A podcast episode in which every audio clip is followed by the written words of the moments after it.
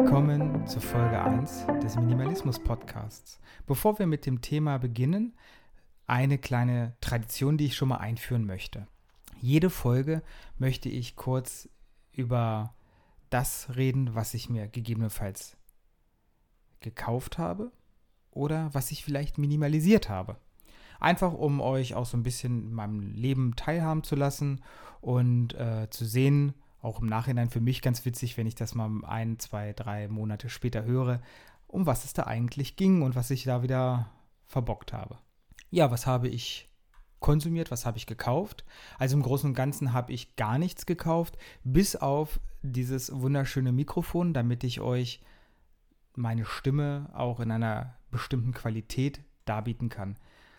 Für mich war das eigentlich klar, dass ich ein Mikrofon brauche. Deswegen war die Entscheidung recht schnell getroffen, dass ich das nicht durch irgendwas substituieren, ersetzen kann, sondern dass ich ein Mikrofon kaufen muss.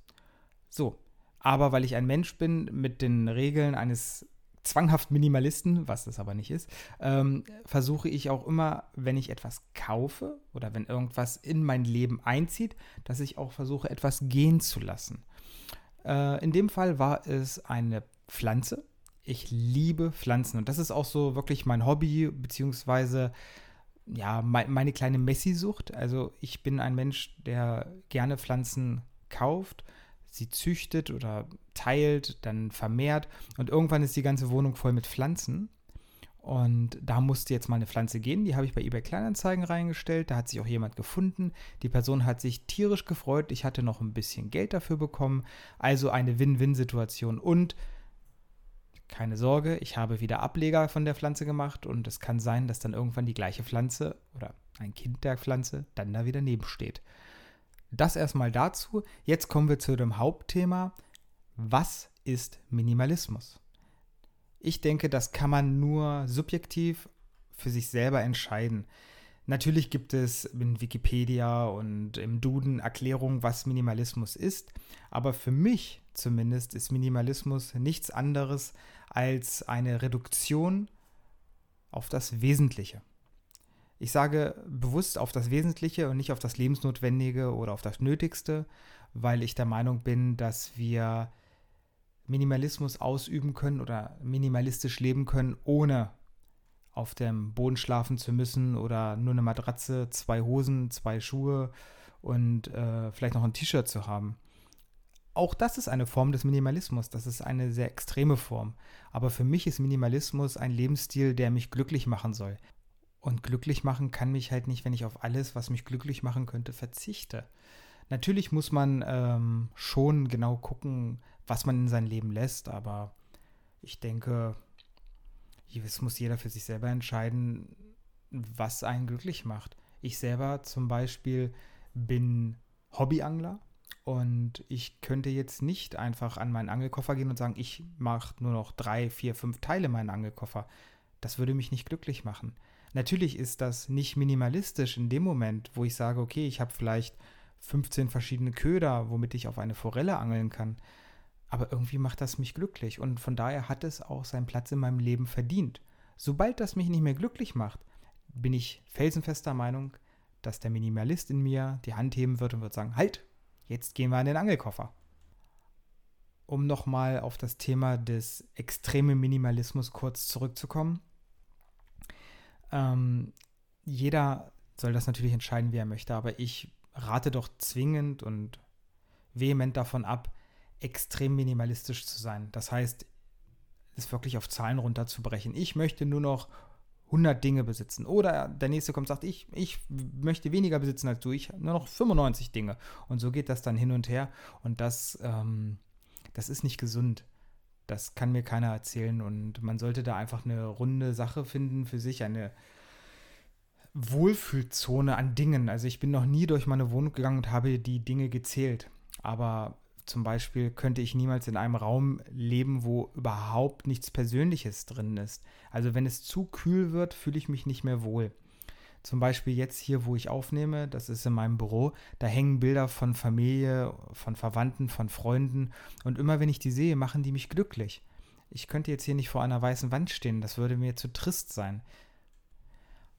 Aber auch äh, Dinge, wo ich noch definitiv was machen muss, ist bei mir die Küche. Ähm, um euch mal was darüber zu erzählen. Ich habe mir gerade ein Pfannengericht gemacht und ich habe so einen Holzpfannenwender und den liebe ich. Ne? Ich, bin, ich, ich liebe an sich Holz, weil gerade die Pfanne geht damit dann nicht kaputt. Es, wenn man mit so einem Edelstahlgabel äh, in der Pfanne rumkratzt, dann das weiß man schon immer, äh, hat man von den Eltern und von der Oma hat man es gelernt, nicht mit der Gabel in der Pfanne rumkratzen. Dann flog immer gleich die Pfanne einem um die Ohren, wenn man das gemacht hat. Und das hat sich jetzt bei mir so weitergezogen, dass ich das mir, ich, mir verinnerlicht habe. Und ähm, heute, als ich mir, wie gesagt, das Pfannengericht gemacht habe, ist mir aufgefallen, dass ich einen Schaumlöffel habe. Für die, die jetzt nicht wissen, was ein Schaumlöffel ist, ähm, damit kann man zum Beispiel gekochte Tortellinis aus dem Wasser schöpfen und das Wasser geht gleich ab. Also wie so ein grobes Sieb in Löffelform. Und da habe ich mich gewundert, seit wann habe ich einen Schaumlöffel? Und als ich den Schaumlöffel dann rausgenommen habe, ist mir aufgefallen, ich habe sogar zwei Schaumlöffel. Und diese zwei Schaumlöffel werden jetzt ein neues Zuhause finden. Eins werde ich vielleicht meiner Mutter oder meinem Vater mitbringen und das andere werde ich in die Brockensammlung geben. Und ich denke, da fühlt sich dann auch der innere Minimalist in mir wieder befriedigt. Ich konnte wieder was minimalisieren. Ich konnte etwas wegräumen, weil ich es eh nicht nutze. Er nimmt wieder weniger Platz weg. Es sieht aufgeräumter aus. Und auch ein Schaumlöffel, den man in dem Beispiel jetzt nie benutzt, muss man auch mal sauber machen. Und keiner findet es attraktiv, wenn da ein Schaumlöffel drin steht, wo man sich selber fragt, wann habe ich den eigentlich mal benutzt. Das erstmal zu dem Thema der Schaumlöffel. Aber ich finde, Minimalismus hat ja nicht nur was mit Gegenständen zu tun, sondern zum Beispiel kann man auch zwischenmenschliche Aktivitäten reduzieren, auf das Wesentliche, auf das Relevante reduzieren. Jeder kennt es, man wird halt immer mal wieder in seinem Leben eingeladen, essen zu gehen, auf irgendeine Geburtstagsparty zu gehen oder sonst irgendwas. Und da sollte man sich wirklich mal kritisch und ehrlich hinterfragen. Muss ich dahin gehen? Was ist, wenn ich nicht dahin gehe? Ja, natürlich, man hat einen gewissen gesellschaftlichen Zwang, aber es geht doch auch um unser Glück, um unsere Zufriedenheit. Und dann geht man halt mal nicht dahin auf diese Party. Vielleicht verpasst man was, aber man entscheidet sich da aktiv für und dann ist das auch in Ordnung. man sollte niemals aus, aufgrund von gesellschaftlichen Zwang oder weil der Kumpel einen eingeladen hat auf eine Grillparty, man selber sagt, ey, ich habe da überhaupt keine Lust, so die Arbeit war echt schlimm, ich freue mich auf meinen freien Tag, ähm, dass man da nicht hingeht, das ist nichts Schlimmes. Und äh, da hilft einem der Minimalismus auch, weil ich finde, durch den Minimalismus, weil man in allen Lebenslagen etwas minimalisiert, oder kritisch hinterfragt, macht mich das glücklich, hat das noch einen Sinn in meinem Leben oder beziehungsweise hat das einen Wert, ähm, fängt man auch an, sowas zu hinterfragen. Und man wird dann auch merken, dass das auch angenommen wird. Da wird nicht einem einfach die Freundschaft gekündigt, nur weil man jetzt nicht auf eine Party geht. Und das Gleiche findet sich halt auch bei der Arbeit wieder. Eine Arbeit kann man auch irgend in einer gewissen Häufigkeit, man muss mal gucken, wie, als was man eingestellt ist und wo man eingestellt ist, aber man kann eigentlich auch bei der Arbeit sagen, halt, Moment, ähm, das ist mir jetzt zu viel, diese Aufgabe, ich will mich auf etwas Wesentliches beschränken. Ich habe da meine Hauptaufgabe, mein Haupt-To-Do und ich will mich nicht in vielen Kleinigkeiten verlieren. Zum Beispiel. Allgemein muss man sagen, das werden wir auch in einem der weiteren Folgen äh, noch stärker beleuchten. Ich habe da zumindest das schon mal geplant gehabt, den Konsum, unser Konsumverhalten zu hinterfragen.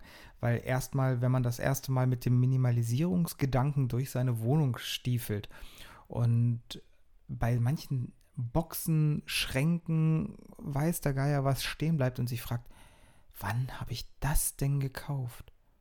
Und noch besser, warum? Wenn man das angefangen hat, sich auch wirklich zu hinterfragen, erschreckt man sich doch, wenn man mal wieder einen schönen bunten Prospekt in der Hand hat und der Meinung ist, das könnte ich, das kann ich doch gebrauchen. Aber wenn man sich dann wirklich mal etwas länger damit auseinandersetzt, dann merkt man, dass man viele Sachen in seinem Leben gar nicht braucht. Genauso gut Lagerhaltung, die man ja gerne betreibt, was nicht nur Lebensmittel betrifft, sondern auch diverse Stecker, Ladekabel, Batterien, ähm, das muss gar nicht sein. Also Leute, trennt euch einfach von Dingen, die ihr nicht braucht. Ähm, weil je aufgeräumter und minimalisierter euer Leben, eure Wohnung, eure Schränke und eure Regale sind, desto eher findet ihr die Dinge oder euch selber wieder. Ich selber habe zum Beispiel äh, die Regel für mich aufgestellt, bei Gegenständen, wo ich mir nicht so wirklich hundertprozentig sicher bin, ob ich sie noch behalten möchte, weil irgendwann vielleicht dieser Worst Case eintritt, dass ich es mal brauche, ähm, da hinterfrage ich mich immer, okay, ist es weniger als 20 Euro wert? Und kann ich es innerhalb eines Tages wieder ersetzen, wenn ich es wirklich mal brauchen sollte? Hey, dann brauche ich es nicht, dann gebe ich es ab. Ich, ich möchte euch jetzt nicht aufrufen, den blauen Sack rauszuholen und Sachen wegzuwerfen, aber bevor ihr Sachen neu kauft oder auf Lager kauft, verbraucht eure Sachen fast leer und dann geht ihr los und kauft was. Eine aufgeräumte Umgebung äh, ist einfach Gold wert.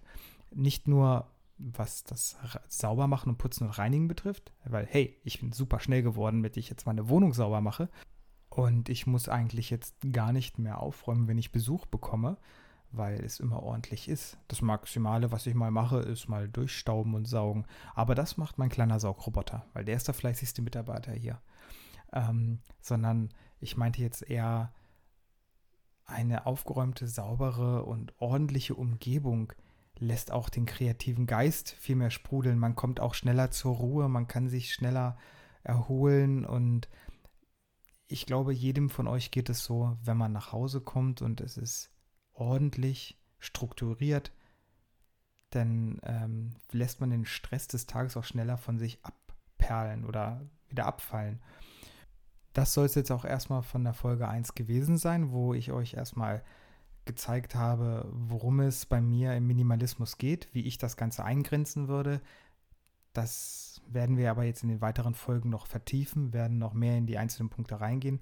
Und ich freue mich, wenn ihr in der nächsten Folge wieder einschaltet. Bis dahin wünsche ich euch erstmal noch einen wunderschönen Tag. Ciao!